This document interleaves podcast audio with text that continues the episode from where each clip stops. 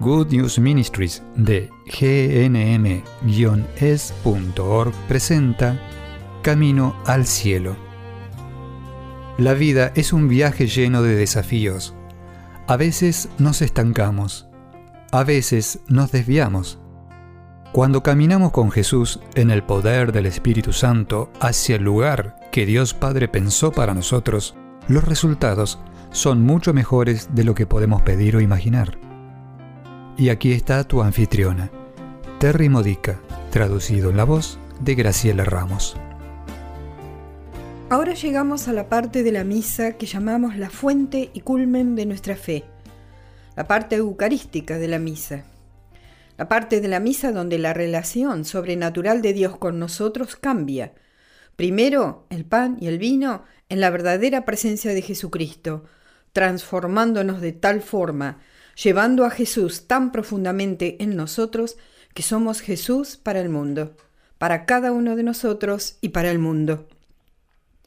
Por eso es que llamamos la fuente y culmen de nuestra fe, porque aquí recibimos lo que necesitamos para vivir una vida santa, para hacer una diferencia en el mundo y para experimentar los milagros que la fe debe darnos.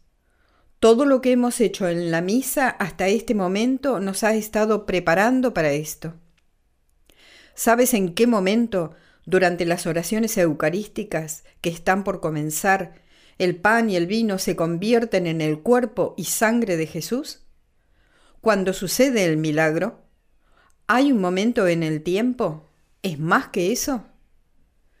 Me gusta pensar en esto como si fuera un embarazo, la unión entre Dios y nosotros.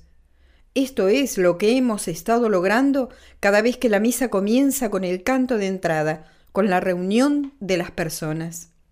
Como lo he descrito en episodios previos en esta serie, la primera parte de la misa, que nos lleva hasta las plegarias eucarísticas, ya está edificando esta unidad entre nosotros y Dios, entre cada uno de nosotros, porque ¿sabes qué? No tenemos unidad con Dios si no tenemos unidad entre nosotros. No amamos a Dios más de lo que amamos a las personas a nuestro alrededor, a las personas en nuestras vidas, a las personas con las que trabajamos. Con suerte, durante la misa en este momento, has conquistado todas las divisiones que hay en tu vida. Has conquistado tus pecados y recibido el perdón, edificando entonces esta unidad con Dios. Al final de la preparación de los dones, la plegaria eucarística comienza con el sacerdote diciéndonos, El Señor esté con ustedes. Nosotros respondemos, y con tu espíritu. El sacerdote dice, levantemos nuestros corazones a Dios y respondemos, los tenemos levantados al Señor. Demos gracias al Señor nuestro Dios, dice el sacerdote. ¿Estás realmente levantando tu corazón al Señor en este momento? Y respondemos, es justo y necesario. ¿Estamos dándole gracias al Señor nuestro Dios? ¿O aún estamos murmurando algo? ¿Aún estamos pensando sobre lo que nos enojó en casa, en el trabajo, en el mundo, en la política o donde sea? ¿Qué pasa con las oraciones no respondidas? ¿Qué pasa con las diversas formas en las que Dios está fallándote o no está haciendo las cosas a tu manera? ¿O acaso has alcanzado el punto en tu relación con Dios donde puedes darle gracias a pesar de todo lo que está sucediendo? ¿Puedes dar gracias a Dios porque está trabajando en tu vida aunque aún no puedes ver tus oraciones respondidas? ¿Puedes dar gracias a Dios porque Él sabe lo que es mejor para ti y cuál es el mejor momento para responder tus pedidos? Puedes agradecer a Dios que está en tu vida, puedes agradecer a Dios que está en la Eucaristía que estás a punto de recibir.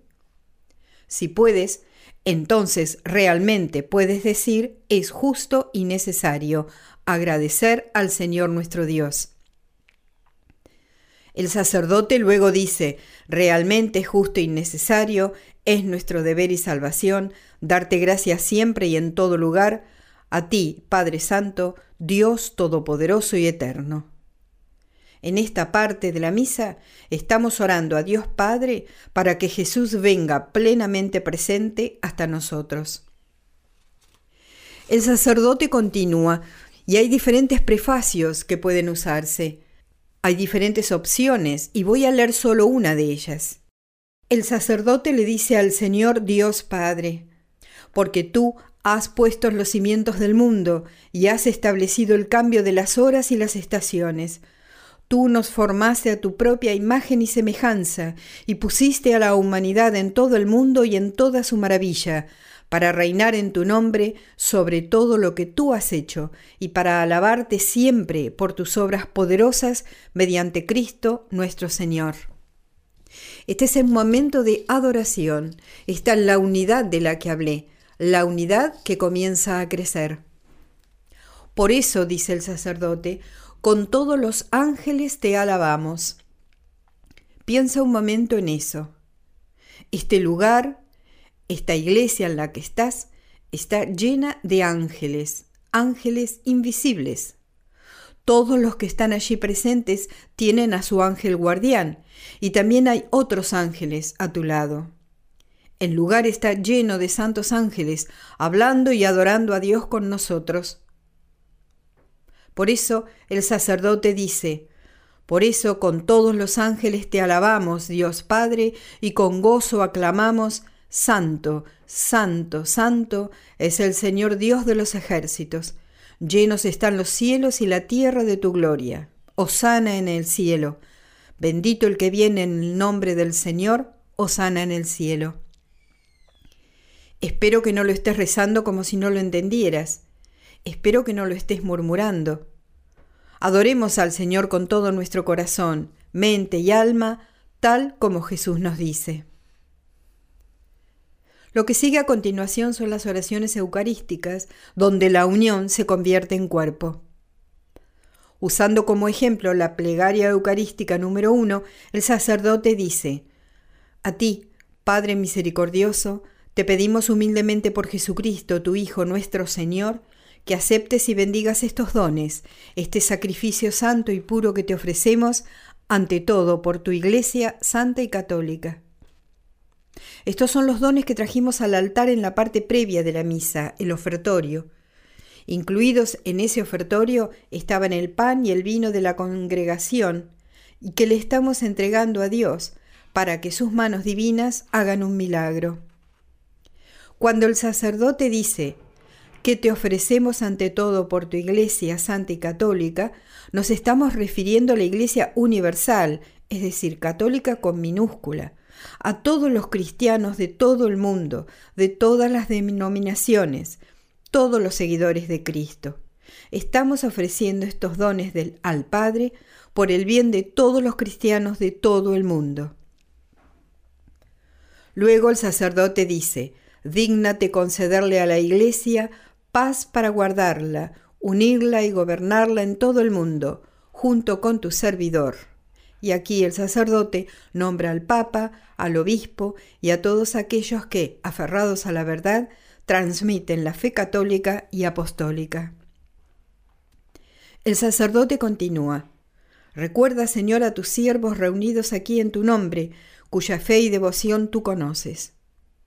Tal vez no reconozcamos el nivel de la fe de la persona sentada a nuestro lado, o el padre que está muy distraído con su hijo, o la persona que mantiene su boca cerrada durante toda la misa y no parece estar participando. Dios sabe la fe de esas personas y nosotros no debemos juzgar. Eso es lo que estamos haciendo o lo que el sacerdote está diciendo por nosotros. ¿Quién te es muy querido? Por quién estás ofreciendo en este momento este sacrificio de alabanza en el cual estamos entrando. Recuerda que dije que si estamos murmurando, si no estamos satisfechos con Dios, no estamos siendo agradecidos con Él. Necesitamos volver nuestros corazones hacia el agradecimiento. Necesitamos darle a Dios nuestra adoración y alabanza. Eso es parte del crecimiento que está teniendo lugar aquí en la misa.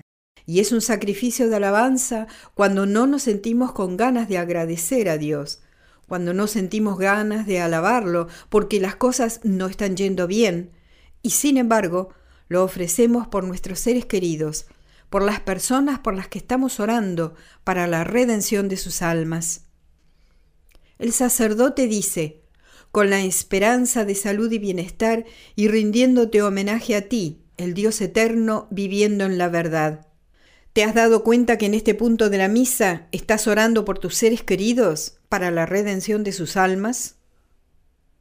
Yendo más adelante, ya que es una oración muy larga, el sacerdote dice en un momento de la plegaria, bendice y santifica esta ofrenda, Padre, haciéndola perfecta, espiritual y digna de ti, que se convierta para nosotros en el cuerpo y la sangre de tu Hijo amado, Jesucristo, nuestro Señor Luego el sacerdote siguió orando al Padre, pero diciéndonos a nosotros una gran verdad, el cual, la víspera de su pasión, tomó pan en sus santas y venerables manos, y levantando sus ojos al cielo hacia ti, Dios Padre Todopoderoso, dando gracias te bendijo, lo partió y lo dio a sus discípulos diciendo, Ahora todos los que estamos participando plenamente en la misa, estamos como viajando en el tiempo.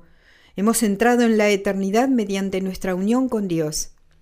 Es un momento en la eternidad. En la eternidad todo es ahora, aunque esta palabra tampoco sea la apropiada. Por eso cuando el sacerdote dice las palabras que Jesús dijo, es el mismo Jesús diciéndolas nuevamente. Por eso es que decimos que el sacerdote, por el orden sagrado, se le ha dado el don de actuar in persona Christi. Él está haciendo milagros sacramentales en la persona de Cristo. Es Cristo obrando a través de él. Y el sacerdote sigue así. Tomen y coman todos de él, porque este es mi cuerpo. El sacerdote tiene en sus manos el pan, o lo que parece pan, pero ya no es pan.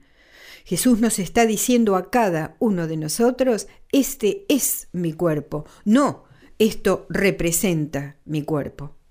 Luego el sacerdote en su comunicación con Dios Padre dice, de la misma forma, acabada la cena, tomó el cáliz en sus santas y venerables manos, y dándote nuevamente gracias lo bendijo y lo dio a sus discípulos, diciendo, Tomen y beban todos de él, porque este es el cáliz de mi sangre, sangre de la alianza nueva y eterna, que será derramada por vosotros y por muchos para el perdón de los pecados. Hagan esto en memoria mía. El sacerdote finaliza con, Este es el misterio de nuestra fe. Y nosotros respondemos, anunciamos tu muerte, proclamamos tu resurrección, ven Señor Jesús. ¿Ves lo que ha sucedido aquí? Estamos con Jesús en la última cena, en la eternidad, y sabiendo lo que va a suceder, es decir, su muerte y resurrección. Esto es parte del milagro que tiene lugar en la Eucaristía, en la transubstanciación del pan y el vino en el cuerpo y sangre de Jesús. Hemos llegado al punto en que Jesús nos está diciendo, este es mi cuerpo, este es el cáliz de mi sangre. Pero ¿esto ha terminado? ¿Este crecimiento ha terminado? No, aún no. Lo que sigue en la misa son más oraciones, más adoración, y voy a profundizar esto en otros audios, en el próximo episodio, porque hay tantos tesoros en lo que sucede en esta parte de la misa que no alcanza un solo episodio recibimos su cuerpo y sangre en nosotros y salimos de la iglesia para ser Jesús en el mundo. En realidad, todos los días necesitamos lo que nos da la misa. Todos los días tenemos el llamado de ir y hacer del mundo un lugar mejor. Todos los días tenemos el llamado de Jesús diciendo, llévame contigo al mundo, quiero cambiarlo, quiero responder las oraciones de las personas, Quiero ayudarlas, pero tú eres mi cuerpo, mi sangre, mi boca, mis manos, mis pies, mi corazón. Así es como funciona. Así es como lo diseñó Dios Padre. Ese es el plan que Él diseñó. Cuando recibimos a Jesús en la Eucaristía, estamos recibiendo un don tremendo, no solo para nosotros, sino para hacer del mundo un lugar mejor y para mejorar las vidas de todos los que se encuentren con nosotros. Cuando las personas a nuestro alrededor se encuentran con nosotros, tal vez no se den cuenta que se están encontrando con Jesús. Pero si hacemos lo que deberíamos hacer, purificando nuestras vidas, orando y yendo a misa para recibir toda la transformación que Dios nos da allí, entonces sí se darían cuenta de que se están encontrando con el mismísimo Jesús. Pero, al igual que hace dos mil años, cuando Jesús caminó sobre la tierra, Muchas personas no fueron transformadas por Él porque eligieron ignorar la verdad, eligieron ser sus propios dioses, decidiendo ellos qué estaba bien o mal. Todos tenemos personas así en nuestras vidas, pero Jesús no dejó de presentarse a todos. Aquellos que lo niegan en algún momento lo van a entender, se van a dar cuenta de quién es, van a entender el mensaje, van a desear al Jesús que está dentro de ti.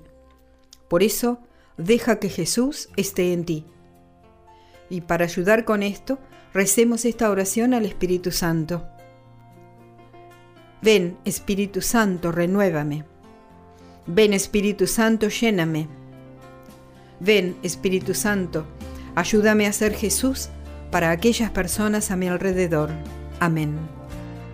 Has escuchado a Terry Modica de Good News Ministries, traducido en la voz de Graciela Ramos. Para más material edificador de la fe o para conocer más sobre este ministerio, ven y visita nuestro sitio web en gnm-es.org. Encontrarás recursos en línea y mucho más para ayudarte a conocer el amor del Padre, para acercarte más a Cristo y ser lleno del Espíritu Santo. Visita hoy gnm-es.org.